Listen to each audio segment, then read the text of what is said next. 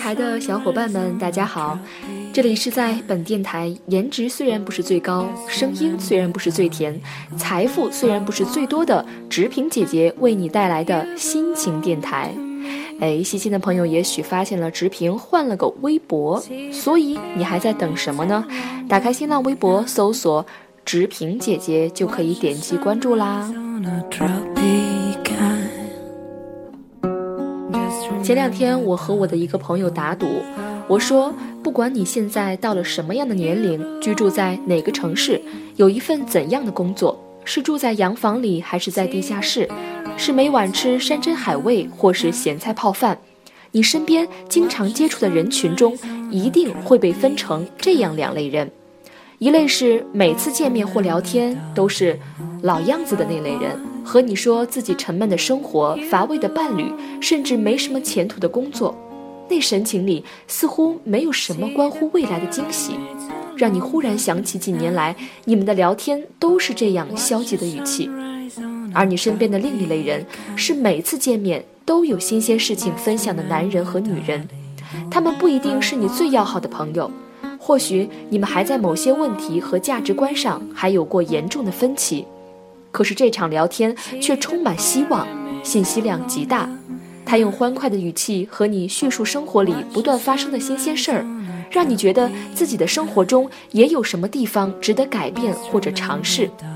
在他们的身上有什么东西在深深地吸引着你，以至于就算是十分钟的聊天，都能赋予你更广阔的思索。我把第一种人称为消极型朋友，第二种人称为积极性朋友。如果你不相信我的这番论断，大可以打开聊天工具，群发一条信息：“你最近在做什么？”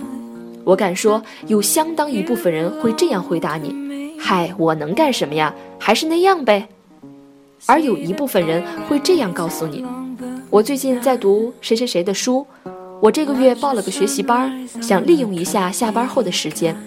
我锻炼身体呢，刚跑完了五公里。嗯，我计划两年内去巴塞罗那旅行，正在做攻略。哎，你想不想和我一起去呀？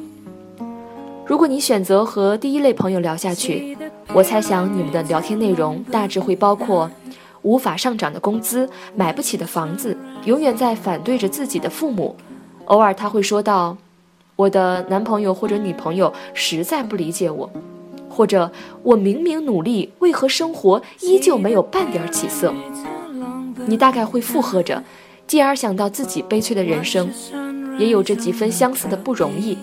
如果你选择和第二种朋友聊下去，你大概会发现他的生活仿若是一出传奇，明明是每个人都公平享用着二十四小时的每一天。他却有时间用来跑步、读书、看电影。你们会聊到毛姆的一本书、莱昂纳多的新电影、公司旁边新开的健身房，或是令人心驰神往的旅行胜地。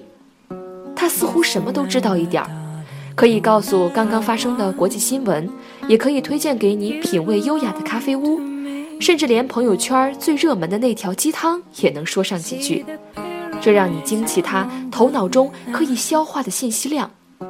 而我想，当你们结束这番话的同时，你大概也会在心里激起那样的想法：要不然今天下班去那个新开的健身房跑步吧？要不要把他介绍的书买一本？我一定要加油了！如果你真的开始了什么实际的行动，在下班后去实践那个第二类朋友所带给你的启发，那恭喜你，你成功的吸收了一个积极型朋友所带来的正能量。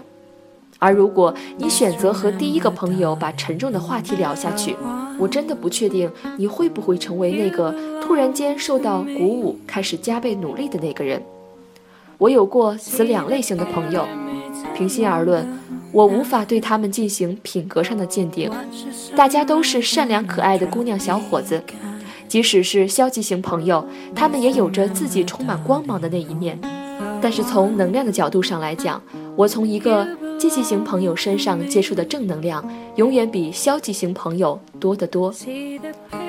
我曾经有过一段比较颓废的日子，不知道人生的目标在哪里，心里明明知道应该去努力，却不知道要从什么事情上开始。那个时候，身边几个经常接触的朋友，大家生活上的状态也差不多。和我一起打工的女孩子，大概受尽了作为社会底层劳力的卑微地位。每每看见穿着昂贵套裙的客人，总是说着：“哎呀，我为什么不是富二代？”的丧气话。一起读书的几个同学，把平日课堂用来睡觉聊天，在交作业前草草的在网上抄一份儿。考试前连夜准备缩印版的复习资料，再想尽若干办法带进考场里。那时的我，觉得自己的生活就是一个无底的泥潭。我没有钱，也没有一个令我期待的未来。我觉得有那么多鸡毛蒜皮的小事儿让我担忧或者烦恼。我常常问自己：你人生的寄托在哪里？无聊害得我无法生出一丁点儿奋斗的意志，而我们这些充满了消极能量的人，像是在共同经历着可怕的传染病，无法抗拒，又无时无刻的相互残害着彼此的希望。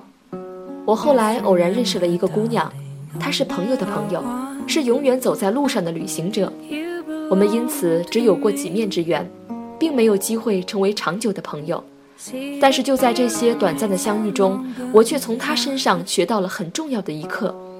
我现在想起这个姑娘，她的模样已经模糊，可是脑子里却会闪现这样的印象：她全身总是充满斗志，似乎永远都是忙着的状态，生活的密度极高。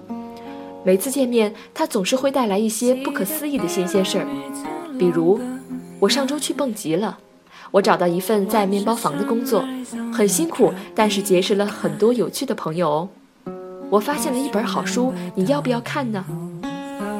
客观来讲，一个普通旅行者的生活绝不富裕。他和我一样没有钱，可我觉得他的生活充满意义，比我的日子富庶了不止一点点。他教会我用一种更开阔的视野去面对人生，让我意识到我是如此年轻又如此幸运。人生有那么多的事情可以做，鸡毛蒜皮并不足以成为我的全世界。我从很多积极型朋友的身上吸收过相似的正能量，比如我和喜欢健身的朋友相约跑步，向爱好读书的朋友请教书单，听热衷旅行的朋友讲如何能够用工薪阶层的工资每年旅行一次。拜这些积极型朋友所赐，我的生活也因为他们发生了一些重大的改变。生活中的一些细小的不幸，不值得成为我放弃全世界的理由。我从那些积极的朋友那里了解到健身房在哪里，哪些杂志好看又有意义，我该如何为一场旅行做准备。我的世界好像一直隐藏着一扇门，因为他们的到来，我得以拉开这扇门，看到更壮阔的风景。如果抽出这两段时光，你会看到我迥然不同的样子。前一段时光里的我，一副萎靡不振、万念俱灰的模样；后一段时光里的我，还在承受着一样的苦难，可是却总是觉得什么都充满着希望。现在的自己可以做到每天跑步五公里，休息的时候每天看一本书，自己创建生意，学习一切需要的知识。这并不是我一个人凭空生长出来的正能量。这是从很多积极型朋友身上吸收到的最宝贵的财富。生活带给我的宝贵经验之一，就是与一些总是在抱怨生活不公平、无所事事的朋友在一起。这和与一些相信努力就会带来公平、生活里总是充满着未知的朋友在一起，两者所带来的结果是不一样的。甚至连同爱情，也可以因为和不同的人在一起，生长出两个人一同颓废，或是两个人一同成长的姿态。我听过一句令人印象深刻的话：一个人平时花最多时间在一起的五个人的平均水平，就代表了这个人。我从不会怀疑一个人的进步与所处的周围环境的关联。也无法想象，如果不受着周围这些正能量的牵引，我到底会变成怎样一个人？从心理学上讲，人是群居动物，容易接受周围人和环境的暗示。我至今觉得，人进步的最好办法就是去接近那些充满正能量的人，而更好的事情是成为这样一个充满正能量的人，去改变，去吸引。更多需要这种能量的人。直平不知道你们的朋友圈有没有这种充满正能量的牛人，反正我的朋友圈里很多。最典型的就是我一个姐姐，她虽然大学仅仅读了一个普通的专科，但是却一直非常努力。她在丽江电视台做了两年主持人，后来因为表现足够好，又应聘到了凤凰卫视做美食节目。我总是在朋友圈看到她在世界各地品尝各种美食。可能他后来觉得人生应该有更多的挑战，辗转到了广州和朋友创业，做了自己的丝巾品牌。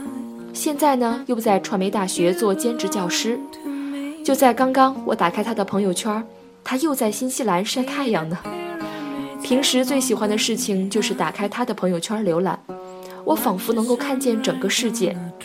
生活当中碰到困难的时候，我总爱找他倾诉，因为他总能带给我不一样的解题思路。